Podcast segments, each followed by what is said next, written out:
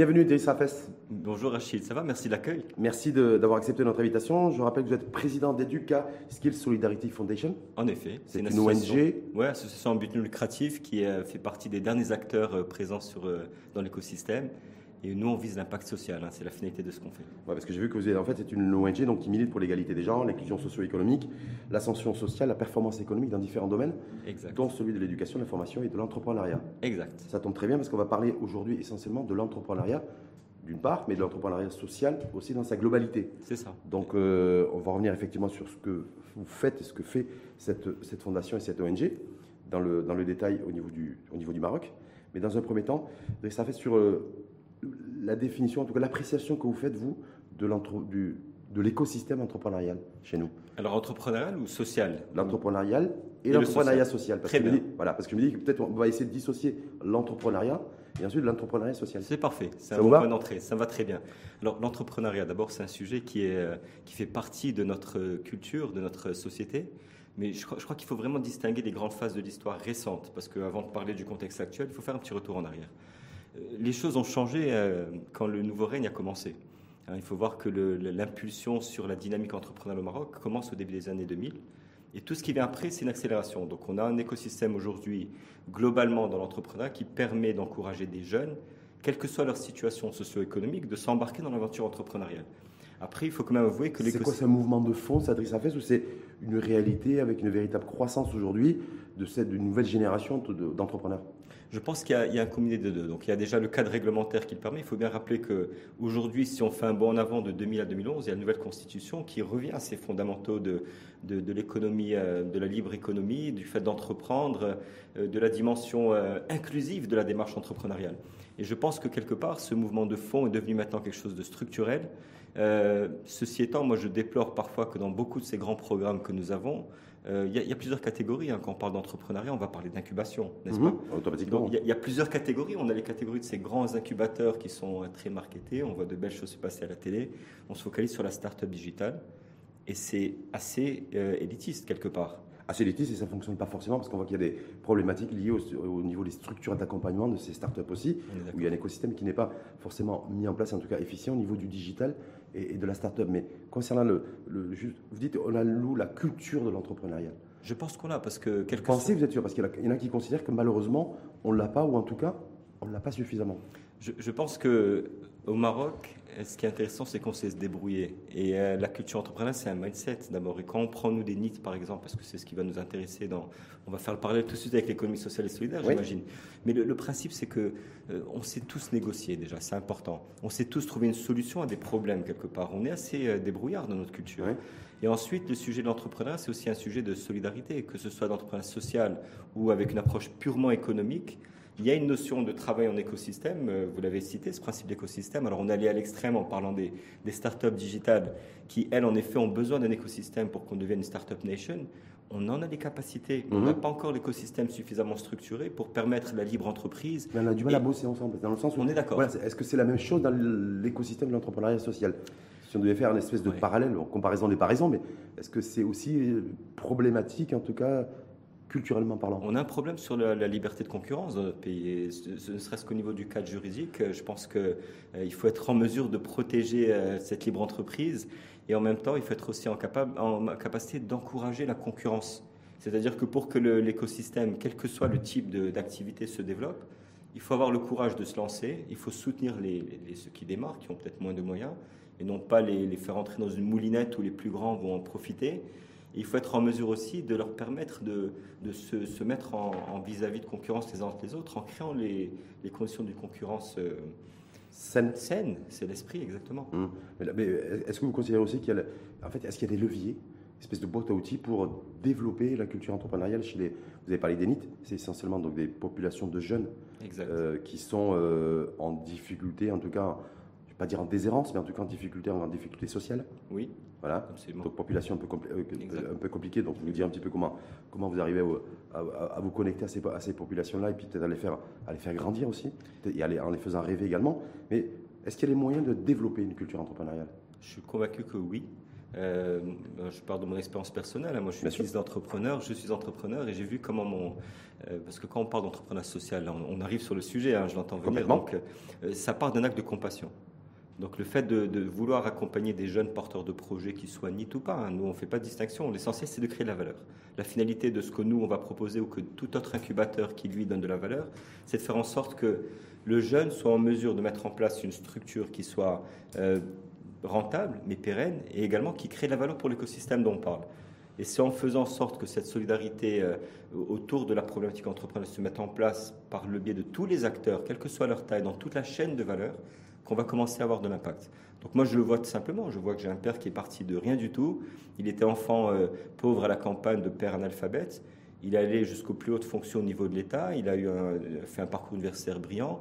Euh, il a contribué à l'ascension sociale dans le pays. ça a été pour moi un rôle modèle. Donc en fait, ce qui a été inspirant, c'est histoire personnelle vécue, familiale. Exactement. Donc ça, c'est le point d'entrée sur ce qui était avant, maintenant sur ce qui est Donc vous êtes né, vous, j'ai envie de dire, ça, ça, ça, avec le, quelque part avec, euh, avec cette fibre, en tout cas, qui vous a été transmise au niveau de la culture entrepreneuriale et, de la et de, des formes de sensibilité sociale. Exact. Et donc j'ai pu observer ça. J'ai vécu euh, les temps que je pouvais passer dans, dans l'environnement familial moins favorisé, hein, dans les, zones rurales. Et c'est là que je me suis rendu compte, peut-être tout jeune, qu'il y avait un énorme décalage. Et c'est venu plus tard dans la vie, c'est cette envie que de dire comment est-ce que je pourrais aussi contribuer, ce qui est maintenant l'état actuel des choses. Et je me projette vers l'avenir, parce que finalement, on est tous de passage. Qu'est-ce qu'on peut faire de plus pour son pays? Alors il y a aussi l'amour du pays. On est là parce qu'on choisit de contribuer au développement socio-économique. Et la deuxième grande source d'inspiration, ce sont ces jeunes eux-mêmes. Mmh. Moi, je trouve mon inspiration aujourd'hui, ma motivation euh, et celle que je veux partager avec toutes les personnes qui sont dans cette logique d'accompagner euh, les jeunes, les futures générations. On parle de sujets d'inclusion euh, socio-économique, on parle évidemment, comme on l'a dit, d'ascension sociale. Ben, c'est de dire inspirez-vous d'eux. Regardez comment ils fonctionnent. Mais justement, sur l'ascension sociale, parce qu'on va revenir sur les structures d'accompagnement et sur votre ONG, bien, bien entendu, ce qu'elle fait concrètement aussi, et, comment elle le fait, avec quels moyens et quels moyens financiers également, parce que je pense que malheureusement, le nerf de la guerre, c'est que ça reste l'argent aussi pour pouvoir peut-être aussi développer. Non. Je ne suis pas tout à fait convaincu que ce soit le, principal vecteur de réussite. Mais il y a une, dimension, en tout cas, peut-être une tonalité philosophique sur, euh, et politique au sens noble du terme, sur, sur l'ascension sociale. Oui. Beaucoup considèrent que malheureusement, chez nous, il est il n'a jamais réellement démarré. L'ascenseur social est bloqué, on entend souvent dire bloqué, voilà, et qu'il vaut mieux prendre les escaliers. Parfois, c'est parfois c'est plus utile. Ou rester à plat. Pourquoi prendre, prendre des étages alors qu'on a, on a, on a des plaines magnifiques Je dis ça au sens figuré, mais mhm. je, pense qu'en fait, l'écosystème, de, de, puisqu'on est maintenant sur le sujet de, de comment progresser grâce à, l'écosystème d'entrepreneuriat social et solidaire, je pense qu'aujourd'hui, il faut regarder les choses pour ce qu'elles sont. Il y a euh, des conditions favorables à, faire progresser la, problématique. Alors il faut bien garder l'esprit que c'est un écosystème qui est récent. Hein, on, peut distinguer les acteurs rapidement. Donc on a les, euh, coopératives qui fonctionnent bien, qui seraient au nombre de 20 000 à peu près, qui emploieraient 500 000 personnes. On a les associations qui, elles, sont moins structurées, euh, qui sont beaucoup plus nombreuses en effectif. On parle carrément de, de 4 fois plus. Et après, on a les, mutuelles autour de ça. Les mutuelles jouent un véritable rôle social parce qu'elles sont sur des sujets liés à la, santé, à l'assurance, etc. À l'éducation aussi. Voilà, et avec 4,5 euh, millions d'éducation et d'adhérents, c'est important. Mais il faut regarder les conséquences de tout cet écosystème, ou plutôt l'impact. On va parler d'impact social. Mais Quand on parle d'impact social, c'est qu'on parle d'élévation sociale. Alors on parle Parce que c'est ça qu'il y a comme indicateur. Euh, on, parle de créer de l'emploi, on parle de, de, créer de la valeur économique, on parle de sortir les gens de leur précarité, euh, et là on voit le travail qui a été fait par l'INDH. Encore une fois, on peut revenir à, l'origine de, cette nouvelle dynamique qu'on connaît aujourd'hui, qui commence en 2005 avec la création de l'INDH. Gardons quand même l'esprit que sur ces trois premiers programmes, là on rentre dans la quatrième phase de l'INDH, on a 80% euh, des ressources qui sont attribuées à l'accès à l'infrastructure, à l'eau courante, l'électrification des villages euh, en zone reculée. Mais aujourd'hui, on est aussi conscient que le sujet, il est sur le capital humain. Et ce n'est pas un discours, hein. c'est réellement quelque chose qui est dans la conscience euh, des, politiques. Par contre, maintenant, il y a des choses à réformer. Alors, il y a un grand projet de loi qui est en cours de, de, préparation. On espère qu'il arrivera le jour euh, à partir du début de l'année prochaine où là, il serait question de, revoir complètement le cadre euh, réglementaire. Donc, il y aurait une loi cadre qui serait mise en place sous l'impulsion du ministère de tutelle. Qui traîne depuis longtemps, cette loi cadre. Oui, parce qu'il y a eu une première l'économie solidaire, c'est extrêmement difficile. voilà, Il y a eu beaucoup de, beaucoup de discours dans ce sens, euh, beaucoup de promesses, beaucoup d'engagements, en tout cas des pouvoirs publics, depuis plusieurs années, mais on n'a toujours pas ce cadre juridique qui permet d'encadrer en tout cas cette... Clairement. Alors il s'est passé une première tentative en 2016, changement de gouvernement oblige, on a laissé tomber le projet. Euh, il faut qu'on arrête de gaspiller. Hein. Moi, je dis vraiment ouvertement, quand on se lance sur un sujet qui a un intérêt national, que ce soit l'éducation ou l'entrepreneuriat social et solidaire, d'abord, il faudrait un ministère régalien. Ça fait partie certainement des orientations qui vont apparaître. Et puis, si on va atteindre une pénétration de 10 à 12% dans le PIB, comme c'est le cas chez nos voisins, ces mêmes voisins qui nous accompagnent. On a des, des accords de coopération avec l'Espagne, avec le Canada, avec mmh. euh, plus loin le Canada et, la France plus récemment. Euh, ben, il faudrait qu'on fasse l'effort parce que de, vraiment d'être dans une logique de continuité, on n'a que 2% aujourd'hui du PIB. C'est extrêmement faible. Mais vous, avec ce, donc je le, précise au départ, euh, président de la Educa Skills Solidarity Foundation, vous opérez comment, avec qui, ça se passe comment, avec quel financement, enfin, l'organisation globale de votre de cette fondation? Alors déjà, le, sujet de la fondation et de l'association, c'était d'avoir euh, les bons acteurs. C'est important. Alors il faut déjà avoir les bonnes personnes dans l'écosystème parce que le sujet même des entreprises sociales et solidaires, c'est le, point d'entrée, c'est la gouvernance. Et si on a une bonne gouvernance et qu'on a les bons intervenants, qu'on est réellement dans ce processus démocratique qui est réglementé au Maroc, Mhm. À partir de là, on est en mesure de trouver les projets. Donc nous, on a fait en sorte d'avoir les meilleurs. Sincèrement, je le dis. Euh, je citerai un exemple d'un des membres du board qui est un des membres fondateurs de Jamiat Afar. On est dans la référence même en termes de, de, ce qu'a été un des premiers acteurs euh, majeurs de ce, domaine. Ensuite, euh, dans, tout ce qui est bureau exécutif, tout autant au niveau du board, ce sont des gens qui ne sont pas du tout intéressés. Ils ont la main sur le cœur lorsqu'ils arrivent. Et lorsqu'on leur pose la question, est-ce que vous êtes prêt à aider votre pays par le biais de projets structurants? Ils vous répondent oui mais ils n'hésitent pas une seconde. Il faut faire mm. attention parce que si on y va avec euh, à demi-mesure, on ne peut pas y aller. faut être engagé. Aider, c'est-à-dire euh, faire quoi concrètement C'est-à-dire piloter les actions, aller chercher des partenariats C'est ça. Comment c'est organisé en fait? le, modèle est comme suit. Donc on identifie des projets, des programmes ou des actions. On, commence, on parle plutôt de programmes que de projets d'abord. Euh, étant plus long, on est dans la durée évidemment. Mm-hmm. Et l'idée c'est d'intervenir dans nos quatre domaines que sont l'éducation, la formation, l'entrepreneuriat, le sport et le bien-être, et en quatrième lieu, le développement durable. Là-dedans, on va mettre l'économie circulaire, mhm, euh, le mhm. recyclage, etc. Pourquoi ces domaines? Parce qu'on considère que c'est les domaines d'avenir pour l'humanité dans sa globalité. Ça pourrait en être d'autres, mais c'est ce mhm. qu'on a identifié comme étant les domaines valables. Et après, il faut des effets de levier. Donc on a choisi quatre effets de levier que sont euh, l'équité des genres, c'est un grand sujet à l'ordre du jour, l'inclusion socio-économique, l'ascension sociale, la performance économique des entreprises. Quand vous dites équité, équité en tout cas, égalité, équité, égalité Je préfère équité. Équité, équité genre, c'est quoi concrètement? Est-ce qu'il y a une dimension, je veux dire, euh, politique? Euh, Pas partisane, mais en tout cas politique. Voilà, on est, nous, pour l'égalité des sexes, pour l'équité pour en tout cas en matière de, euh, en matière d'approche genre, c'est ça en fait? Je, je, le vois plutôt. Première, premier attribut et première mission de cette fondation? Je le vois plutôt d'un point de vue social. Euh, l'équité des genres, c'est faire en sorte que euh, toute personne, que selon sa, quelle que soit sa condition socio-économique, sa confession religieuse, euh, ses origines intellectuelles, et, etc., soit en mesure d'avoir les mêmes chances de, de progrès dans la société. Donc c'est plutôt égalité de chances, en fait égalité de chance liée à l'équité des genres, quel que soit son genre en fait. Mm. Mais attention, l'égalité des genres, c'est quelque chose qui dans l'absolu ne, devrait pas être utilisé facilement parce que on, sera nous les êtres humains les uns autres jamais des égaux. Mais en même temps, en même temps, on sait que malheureusement, c'est la vie, euh, on n'est pas tous égaux face à.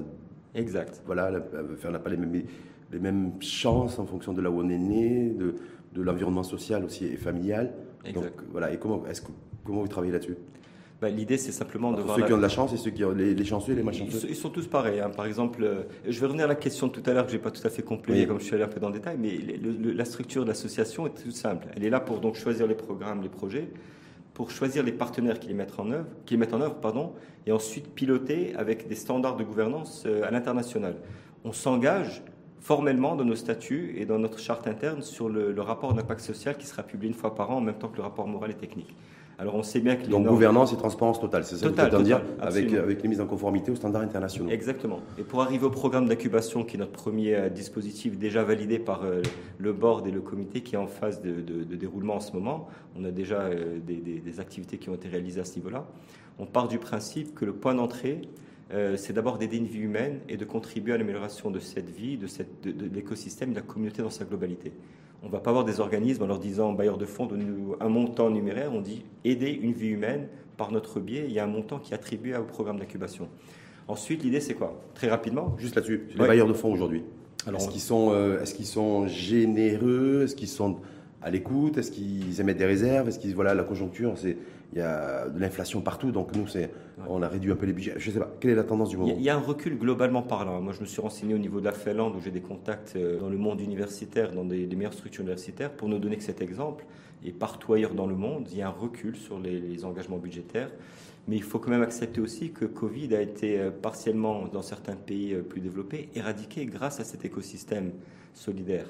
D'entrepreneurs solidaires. Donc il y, a, il y, a, une véritable conscience aujourd'hui que le savoir-vivre de, la, de, la, de, de, l'environnement économique, de la vie dans l'environnement économique pour tous les acteurs, est en train de changer grâce à ce qui s'est passé. Donc le post-Covid, changement de paradigme aussi, en priorisant le, le bien-être de, bah, individuel et collectif. Exactement, avec une notion plus inclusive de ce que c'est euh, l'accès euh, à la richesse et, et, le fait de vraiment se rendre compte que ceux qui étaient en difficulté l'ont été plus et qu'en réalité, ben, le, modèle solidaire et qui est parfois aussi très culturel chez nous, hein, c'est aussi lié à, au dogme religieux, il faut le reconnaître, avant même qu'il y ait le cadre réglementaire des années 50 et 60, etc. Mais c'est de dire, euh, moi je dois aider mon prochain. Et on est tous dans cette posture. Et donc, à partir du moment où il y a une structure derrière, ben, on, a, on a des résultats. Nous, par exemple, dans le programme d'incubation, comment ça fonctionne? Le premier élément, c'est qu'il faut que les gens qui sont en face de nous, quel que soit leur niveau de diplomation, ils peuvent être à un niveau bac, mais qu'ils aient un véritable rêve. Un rêve de devenir entrepreneur et ensuite qu'ils en aient les capacités, la disponibilité et l'engagement. Et à partir de là, on fait le travail nécessaire. Et, pour ceux qui n'ont pas le bac, il y a aussi des, il y a aussi des, des, bénéficiaires, j'avais dire, parce que dans les critères, en fait, les, critères de sélection, vous faites de la sélection? Alors on a un processus de valorisation euh, de, de, de, la candidature, on va l'appeler comme ça, mais on mélange tout le monde. Hein. Nous, on est dans la logique de créer des ponts entre euh, le monde rural et le monde urbain en passant par les zones périurbaines. Et ce qui nous intéresse, c'est le monde rural. Donc, par exemple, un, jeune homme ou une jeune femme qui a plus de 20 ans, enfin là, qui aura plus en l'occurrence, mais qui est diplômé à niveau bac plus 5, qui veut investir dans une zone rurale donnée, en relation avec l'écosystème qu'on a mis en place, peut se retrouver dans le même process d'incubation avec un jeune qui a 20 ans, qui a 3 ans d'expérience et qui s'arrête au collège. Mais comment vous arrivez à les identifier, ces jeunes-là? Est-ce que c'est eux qui viennent vers vous? Ou c'est vous qui allez vers eux? On va vers eux, on fait des caravanes entrepreneuriales pour aller les rencontrer. On organise aussi, euh, ça c'est à titre privé, c'est une initiative privée dont je prends la charge des, expéditions solidaires. Expéditions solidaires, j'ai vu, qu'il y a une expédition euh, euh, maritime. Euh, exact, en montagne. Cet été, en, du côté de Sidifni, c'est ça? Exactement, on a fait une descente en. J'étais un des acteurs d'une descente en stand-up paddle euh, de Safi jusqu'à Sidifni ouais. pour dire à ces jeunes. Vous savez des centaines de kilomètres 400 km. 400 km, d'accord. Et donc c'est pour en dire. Stand en stand-up paddle. Exact, en pagayant sur une planche et un peu de windsurf au passage. D'accord. Et en fait, qu'est-ce qu'on fait? D'un trait ou par étape? En étape, 12 ah, étapes. 400, km sans étape. ça fait long. bon, je serais peut-être pas là pour en parler. Mais l'idée, c'est quoi? C'est de dire, euh, un, c'est un modèle de référence pour le programme d'incubation qui est basé sur la performance. La performance sportive et la performance économique dont on parlait tout à l'heure, oui. elles sont intimement connectées. mais comment faites le lien pour celles et ceux qui nous écoutent, qui disent, mais entre le stand-up paddle et la performance économique, euh, auprès d'un jeune, hein, exact. Euh, c'est où le lien, le, lien organique? Est-ce qu'il y a une, Très clair. Le, Alors, le premier là, ça revient d'abord à l'humain. Cher porteur de projet qu'on va venir rencontrer, vous nous inspirez assez pour faire ce défi fou c'est bien le cas. Et nous avons rêvé follement de cette entreprise de l'expédition. Donc on donne un exemple tout de suite avec ça. C'est opérationnel. Deuxièmement, on leur explique que dans, dans l'expédition, il faut le rêve, il faut les objectifs. C'est comme un projet d'entreprise. Il faut les capacités nécessaires. Et ensuite, eh ben, parmi les capacités, on va en citer une, euh, une sensibilité pour le développement durable. On n'a pas pris de bateau d'assistance, on a mmh. respecté l'environnement. Deuxièmement, agilité par rapport euh, au, défi, au, changement de l'environnement. Et une autre, capacité en fonctionnant en réseau ou en autonomie. c'est ça ferait la quatrième. Donc qu'est-ce qu'on leur dit? On leur dit qu'on va vous démontrer ces capacités dans la pratique et que pour vous, pour que votre projet réussisse, qu'il soit pérenne, un élément important, l'océan va changer, les conditions changent, et bien l'environnement des affaires, c'est pareil. Et, ces jeunes-là, ils ont cette sensibilité au départ ou, vous considérez qu'en fait, vous la, vous la développez en eux? Ils, le, voient tout de suite. En fait, la perception est tellement énorme. On a fait cet été une caravane entrepreneuriale en parallèle. Il suffit de raconter l'histoire, comme je la raconte aujourd'hui, évidemment, en donnant des exemples, avec de l'image, avec de la vidéo, et en leur demandant de participer pour qu'ils soient tout de suite euh, séduits à l'idée. Et là, ils se disent, mais c'est très innovant ce que vous faites, J. Mais ce n'est pas plus innovant que ce que vous allez faire vous et que votre rêve, ou si vous êtes déjà lancé en phase d'amorçage, encore une fois, on s'inspire de vous. Et ça crée une dynamique de, de, co-construction d'une manière différente d'entreprendre. Donc, comme quoi, en fait, bon, au-delà des expéditions, enfin, expéditions sportives, solidaires, euh, et euh, véritablement aventurières, parce que faire du 400 km en skate paddle, euh, c'est c'est pas simple. C'est pas simple. Mais en même temps, vous dites, voilà, vous utilisez ça comme levier, ou comme, comme porte, comme ouverture en tout cas, pour, pour développer développer ou voir matérialiser en tout cas ce rêve pour ces jeunes-là. C'est ça. Et puis pour prendre le temps d'aller les rencontrer et de vivre mmh. pendant quelques semaines dans leur écosystème. Parce que de passer en voiture, ça se fait vite, mais là, on, passe par chaque mètre et chaque kilomètre de distance et on voit quels sont les enjeux de l'écosystème pour mieux les accompagner. Et ça concerne combien de, combien de jeunes, ça cette, Ne serait-ce que l'expédition Alors, l'expédition, on, on, est en nombre limité, mais par contre, le programme d'incubation, par exemple, cette année, on vise d'accompagner 300 jeunes euh, entre la montagne, on a commencé le programme l'année dernière, ouais. Euh, donc on est, on est sur des régions bien définies, puis après, sur ce tronçon euh, Safi-Sidifni, on a un objectif de 125 parmi les, les 300. Et qui vont faire quoi concrètement pendant, pendant les 9 mois Oui ben, ils vont déjà donner la vie à leur projet, c'est le temps qu'il faut pour donner la vie, 9 mois. 9 mois. Et, euh, ils, viennent avec leur idée, puis leur idée va grandir. Ils peuvent euh, venir sans idée aussi. Ils peuvent venir sans idée, Donc ils ont les capacités, le rêve et les capacités qui sont disponibles et engagés. Donc on va travailler d'abord sur l'humain, donc les compétences. On utilise le modèle d'apprentissage finlandais, qui est une pédagogie qui elle-même, comme l'expédition, est basée, basée sur la performance et les résultats. Donc à partir de là, on se focalise aussi sur l'entreprise on incube l'entreprise avec la méthode design thinking, on les mentore à nouveau. Ben, le mentorat, c'est quoi? C'est évidemment les booster dans leur, vision et la mise en œuvre, mais c'est mm. aussi s'assurer que le mindset entrepreneurial s'ouvre au menaces Juste un petit mot, Tristra, si vous permettez, vous dites, on s'inspire d'une méthodologie ou d'une méthode, en tout cas, finlandaise. Oui. Moi, je vais rappeler, effectivement à ceux qui nous écoutent, ne pas leur rappeler, leur dire, vous êtes né en Finlande Je suis né au Maroc, mais ma mère est finlandaise. J'ai grandi dans une, une, double culture. Euh, mon premier pays est le Maroc et le deuxième est un pied, un pied en Finlande et un pied au Maroc durant toute votre vie c'est ça. Jusqu'à ce qu'il y a trois ans, j'ai eu envie de connaître le modèle pédagogique finlandais et de le faire venir au Maroc. D'accord. là... Quelle est la particularité de, de, de cette méthode euh, et de ce modèle en tout cas finlandais Excellent. La matière? C'est un modèle qui en fait est déjà basé sur un principe de démocratie, euh, l'accès à l'éducation pour tous. Oui. Et en même temps, bah, c'est simple, je le définis en une phrase. Donc j'ai bien dit que c'est une pédagogie un peu des résultats, mais c'est aussi l'idée que quel que soit votre genre, votre situation socio-économique, vous avez le droit de progresser vers vos objectifs euh, pédagogiques, économiques, sociaux, euh, en fonction de, votre ambition, vos rêves et les moyens que vous vous donnez. C'est une pédagogie qui permet de euh, capitaliser sur les acquis existants, de développer la performance individuelle et collective et, in fine, de résoudre des problèmes opérationnels. Ça veut dire que concrètement, c'est pas parce qu'on n'a pas été. Je sais pas, un jeune qui a été un échec scolaire, c'est pas pour autant qu'il peut être un échec social. C'est ça en fait. Je ne sais pas si, la notion d'échec scolaire réellement dans l'absolu existe. C'est peut-être le système qui fait échouer les gens. Mhm. Mais euh, je pense que, et on revient à ce qu'on disait tout à l'heure, un jeune euh, qui dans la vie euh, va vendre des, chewing-gums au coin de la rue dans un douar, dans un petit village, il est déjà entrepreneur dans son mindset. Mhm. Et, il est éligible à votre programme d'incubation bah, si, Il est jusqu'au niveau collège parce qu'il faut un minimum de niveau pour suivre le, programme, qui est en arabe. Mais euh, c'est important quand même qu'il y ait des prédispositions, sinon on n'engage pas les gens pour qu'ils ne réussissent pas, on les engage pour la réussite. C'est à partir des. Il faut avoir minimum, il y a un minimum. Les critères, est-ce qu'il y a un minimum critère d'âge? 20 ans, 20 ans. 20 ans? 20 ans. 20 ans, euh, habiter dans un village, une contrée rurale? Ou, venir d'une autre ville, mais vouloir investir, euh, avoir un projet dans cette contrée. On, travaille par province. C'est ce que j'ai oublié de préciser tout à l'heure. C'est qu'on est en relation avec des, des, opérateurs publics. Donc on est en relation avec les CRI, les chambres de commerce et les provinces parce qu'on prend ensemble un engagement de responsabilité euh, collective par rapport au devenir de ces jeunes. Finalement, quand on va dans une région, ben, on s'adresse aux acteurs locaux. Hum. Et là, il y a des partenariats qui ont, qui ont été oui. noués avec il y a un euh, partenariat de. Il y a un partenariat qui fonctionne à merveille avec le série de Marrakech Safi, euh, qui nous ont vraiment accompagnés et qui sont avec nous à toutes les étapes de la réussite du programme. Et c'est pour ça qu'on a décidé de partir de, de la région de l'Haus, enfin la province de l'Haus, pour aller jusqu'à Safi cet été et aller sur Essaouira également parce que la relation de travail était tellement efficace que on a décidé de démultiplier l'effort. Est-ce que ça marche à tous les coups? Est-ce qu'il n'y a pas des déceptions des fois? Il n'y a pas des décrochages? Parce qu'il y, a les décrochages scolaires, d'ailleurs beaucoup trop importants chez nous, c'est plus de 300 000 élèves euh, qui décrochent scolairement. Est-ce que vous, il y a du. Bah, vous dites aussi, peut-être de 2, 3, 4 jours, bah, il y a des jeunes, en fait, des gamins qui disent bah, Moi, c'est pas du tout mon truc, je ne comprends pas du tout ce qui se passe, et en tout cas, ça ne me parle pas et j'arrête. Alors, que ça vous est déjà arrivé ça? ça, arrive sur le début quand on a démarré, évidemment, c'est logique, hein, on teste la machine. Mais on s'est rendu compte qu'en fait, euh, encore une fois, si on revient à nos fondamentaux, donc euh, ils ont un rêve, ils ont les capacités, et ça on l'identifie dans le processus de recrutement, qui est, qui est je recrutement de candidature, où là on leur dit, ok, vous êtes vraiment disponibles les gars, on va vous faire un processus d'intégration de 10 jours avant que vous passiez même dans les jurys. Donc on réduit le chance, le, pardon, la chance de, de déception en, l'occurrence, c'est le, le taux d'abandon. Notre idée, c'est de faire en sorte qu'il y ait un taux de conversion en projet concrètement réalisé et pour nous, la réalisation, c'est la première commande, hein, c'est que l'affaire, elle tourne déjà. Donc au-delà des neuf mois, on reste en relation avec eux, évidemment. Vous avez beaucoup insisté sur le mot du fait qu'en fait, il faut que ces, jeunes-là aient un rêve. Absolument. qu'ils soient dans le rural ou dans l'urbain, ou dans le, semi-urbain. C'est quel type de rêve? Le rêve de devenir euh, entrepreneur, de, de, monter sa structure, est-ce que ou il y a d'autres formes de rêves qui sont exprimées par ces gens-là C'est tellement beau à entendre ces histoires de rêves. C'est des gens qui, lorsqu'ils parlent d'entrepreneuriat, ils commencent à avoir de la lumière qui s'allume dans les yeux et, et, ils vous disent à quel point ils veulent faire la différence. Un entrepreneur, c'est quelqu'un qui résout un problème.